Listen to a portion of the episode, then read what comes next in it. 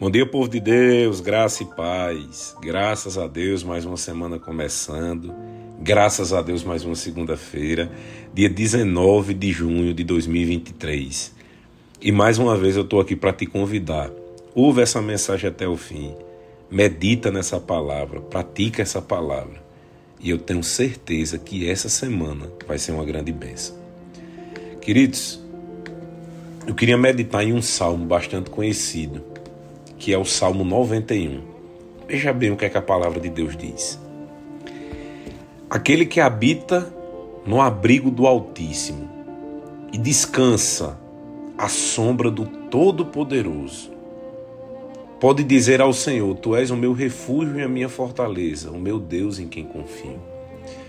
Então aquele já começa Davi dizendo: aquele que habita, ou seja, não somos todos que habitamos no abrigo do Altíssimo, e diz: descansa à sombra do Todo-Poderoso. Querido, se você consegue descansar na sombra é porque você está muito perto.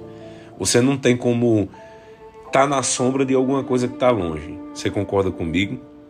Então, aquela pessoa que escolhe habitar no abrigo do Altíssimo e descansar próximo dele, pode dizer ao Senhor: Tu és o meu refúgio e a minha fortaleza, o meu Deus em quem confio. Ele o livrará do laço do caçador e do veneno mortal. Ele o cobrirá com suas penas e sob as suas asas você encontrará refúgio. E fidelidade dele será o seu escudo protetor.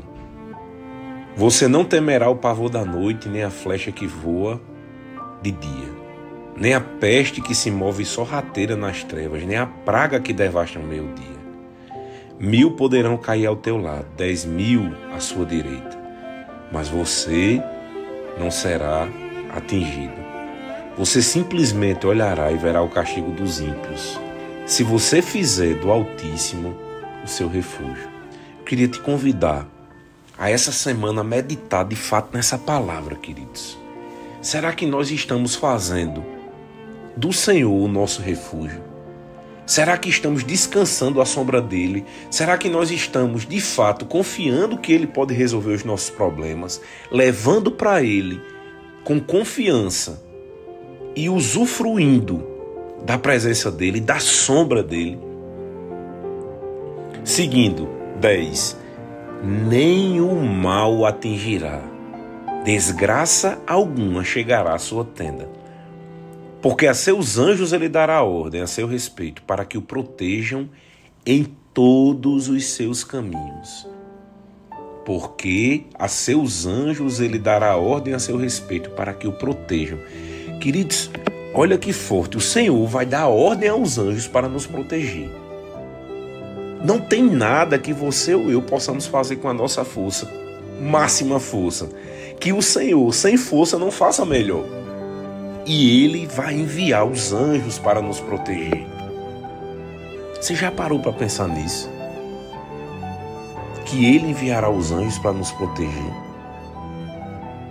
12. Com as mãos eles o segurarão para que você não tropece em pedra alguma. Você pisará o leão e a cobra.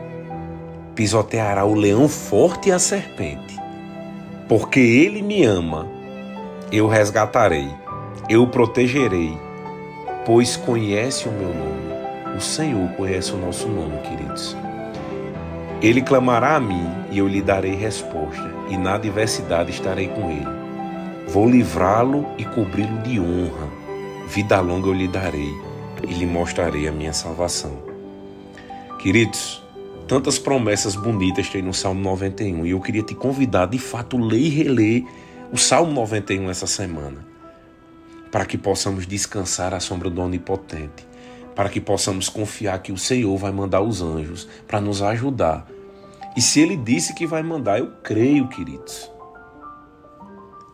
E vamos descansar e confiar em Deus durante essa semana, porque tudo, tudo está no controle dele.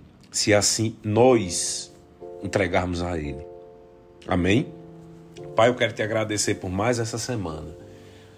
Obrigado, Espírito Santo, por estar conosco. Bem-vindo e bom dia. Eu creio em nome de Jesus que essa semana vai ser uma grande bênção. Eu repreendo todo o plano de Satanás e eu declaro em nome de Jesus todos que amamos, protegidos, guardados e livres de todo mal. Em nome de Jesus, amém. Tenham todos uma semana abençoada.